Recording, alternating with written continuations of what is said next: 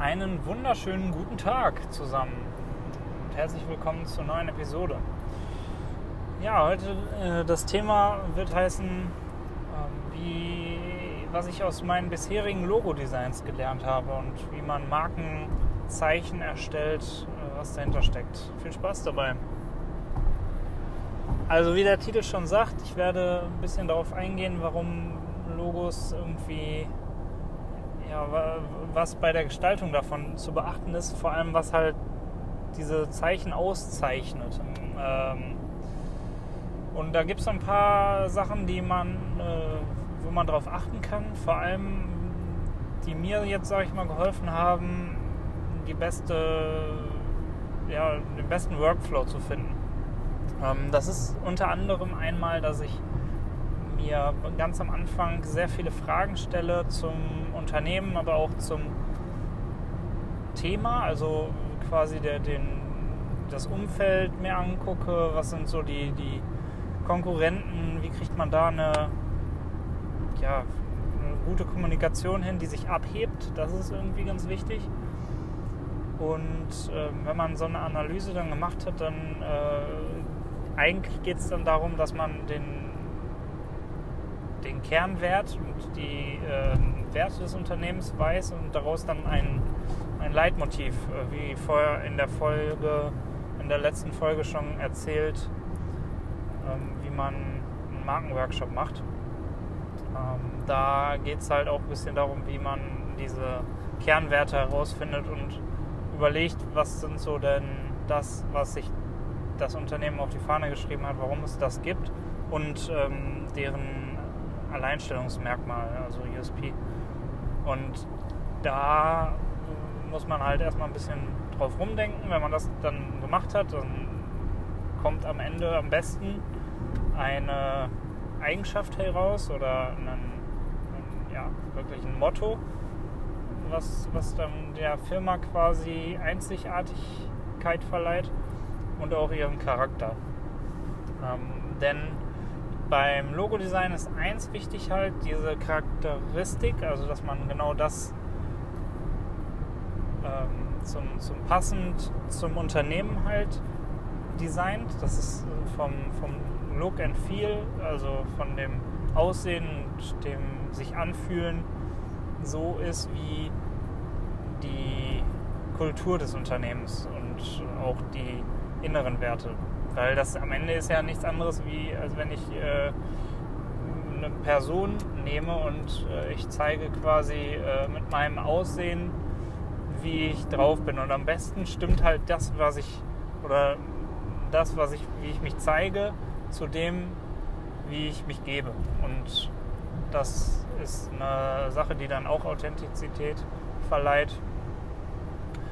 Genau, das sind so die wichtigen Dinge vom Anfang des Logo-Erstellungsprozesses und dann wird es so ein bisschen technisch. Also ich würde jetzt, äh, das ist so eigentlich das, das Hauptthema und danach geht es jetzt ein bisschen tiefer rein in die wirkliche Erstellung. Wenn man jetzt dann sich diese Gedanken gemacht hat und überlegt weiter, wie man jetzt ein Zeichen kreiert und die Prämisse und wie ich ganz gerne anfange, ist erstmal auf einem total leeren Blatt, wo ich dann einfach als ähm, Zeichenblock oder als Kritzelpapier, dass ich da so ein bisschen drauf achte mit einem Bleistift, der ein bisschen dicker ist. Das ist auch ziemlich wichtig. Äh, erstmal Vorkritzel, also wirklich ein totales Gedankenchaos schaffen, ganz viele Ideen aufs Papier bringen und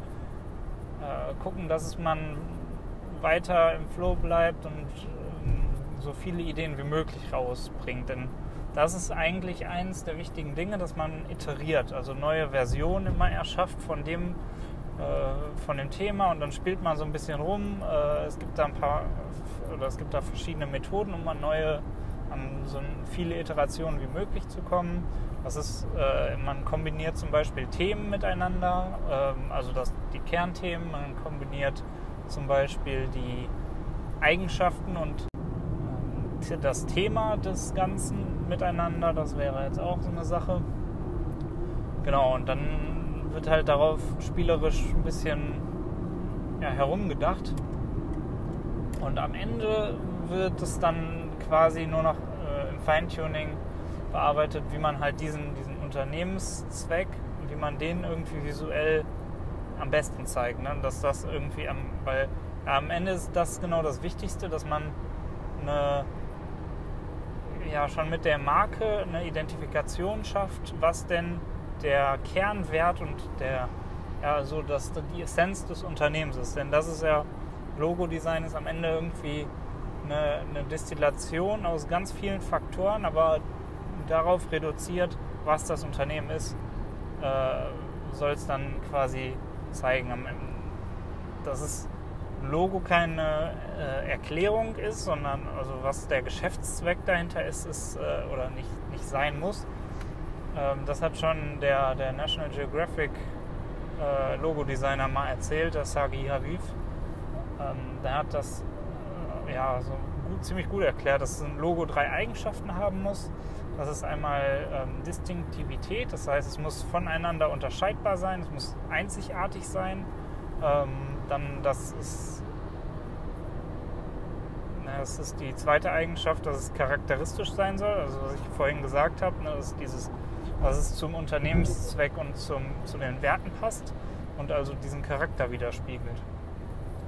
Ja, und das äh, dritte ist auch eine sehr, sehr wichtige äh, Eigenschaft, dass es sehr einfach sein muss. Also wirklich runtergebrochen aus Entfernung kannst du das Logo erkennen, ohne irgendwie ähm, was nicht lesen zu können oder was nicht wahrnehmen zu können. Du kannst, das ist ein eindeutiges Symbol, dass wenn du, dass möglichst auf der kleinsten Größe erkennen kannst, weil man muss ja bei der Erstellung von diesem Ding auch daran denken, dass ganz viele verschiedene hm, Werbemittel und ähm, Medien damit auskommen müssen. Das heißt, man muss den Betrachter irgendwie auch respektieren, dass man, wenn man was irgendwie im Digitalbereich zeigt, dass man das auch für diese Plattform im Kopf hat. Und äh, das ist halt dieses, das ist halt wichtig, dass man da simpel äh, ein simples Zeichen aufbaut.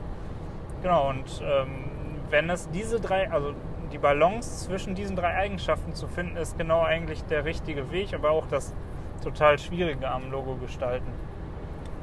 Ja, und wenn man dann quasi, gibt es auch noch verschiedene Möglichkeiten, wie man das Ganze dann angeht. Man kann zum Beispiel in, äh, ja, man muss nicht immer nur in einer Form denken, man kann äh, rumdenken, wie die, also in, in mehreren Dimensionen denken, dass man versucht, da eine, eine Tiefe reinzubringen. Da gibt es ganz viele verschiedene Möglichkeiten. Wichtig ist halt, dass es diese drei Eigenschaften erfüllt, dass es simpel ist, dass es charakteristisch und distinktiv ist. Und wenn das quasi erfüllt ist, äh, ist es eigentlich immer ein gutes Logo am Ende des, des Prozesses. Ähm,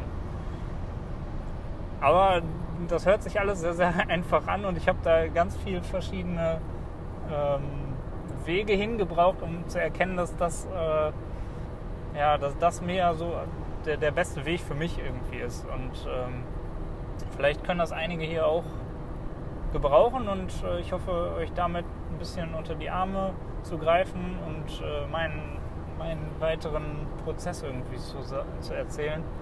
Denn ganz am Anfang habe ich auch sehr holprig gestartet. Die ersten Logos sind natürlich schlecht gewesen und äh, eben haben maximal eine dieser Eigenschaften, die ich gerade erzählt hatte, äh, voll, voll bedient. Und ähm, dass, dass, euch das nicht passiert, ist vielleicht äh, ganz praktisch, wenn man das so irgendwie seine, seinen Weg teilt. Und äh, ja, ich bin auch noch nicht äh, perfekt, aber ich habe jetzt schon ein paar, äh, ja, weiß ich nicht, wie viele Logos ich am Ende gestaltet habe. Ich habe irgendwann auch schon aufgehört zu zählen, aber ähm, das Schöne an dem Prozess ist ja, dass der ganz oft auch mit ganz vielen Iterationen zusammenhängt. Das heißt, man, ja, man erkundet so Themen und kriegt dadurch immer neue Blickwinkel zu, zu Themen, die dann spezifisch für Unternehmen sind. Genau, und das finde ich total spannend an, an ähm, dem Gestaltungsprozess für Marken generell und ja, dass man da das Thema sehr tief äh, begreift und versucht zu verstehen, dass man die Essenz des Unternehmens immer sehr tief äh, versucht zu verstehen und auch den Markt am Ende, dass man wirklich ein, ein schlüssiges Konzept hat, was man auf eine ganze Firma ausrollen kann und äh, mit der man hoffentlich dann auch vom Markt hervorsticht. Und genau das ist es, was man ja versucht mit einem Rebrand und äh, dass man da seine Charakterwerte zeigt und sich vom Markt ab, um sich vom Markt abzuheben. Genau, und das soll es aber bis dahin auch gewesen sein. Ich denke, da kann ich noch ein paar Stunden länger drüber reden. Das wird auch passieren, äh, weil das ja auch ein Thema ist, was irgendwie nie also das ist A, mein, mein Leidenschaftsthema und B, äh, ist es, wird es nie langweilig in dem Bereich. Von daher äh, ja, kann man da am Ball bleiben. Wenn euch sowas gefällt, äh, lasst irgendwie äh, ein Abo, Abo, da, dass ihr informiert werdet, wenn demnächst was kommt, weil ich glaube, dass äh, da können wir wirklich viel drüber reden. Und wenn ihr irgendwie Fragen habt zum Thema, dann gerne in die Kommentare oder wenn ihr irgendwelche anderen Learnings habt, wie, wie ihr das bisher gemacht habt, dann schreibt es unbedingt auch da rein, weil ich glaube, wenn man da in Austausch geht, dann kriegt man ein paar coole Erkenntnisse. Und wir hören uns beim nächsten Mal. Macht's gut. Ciao.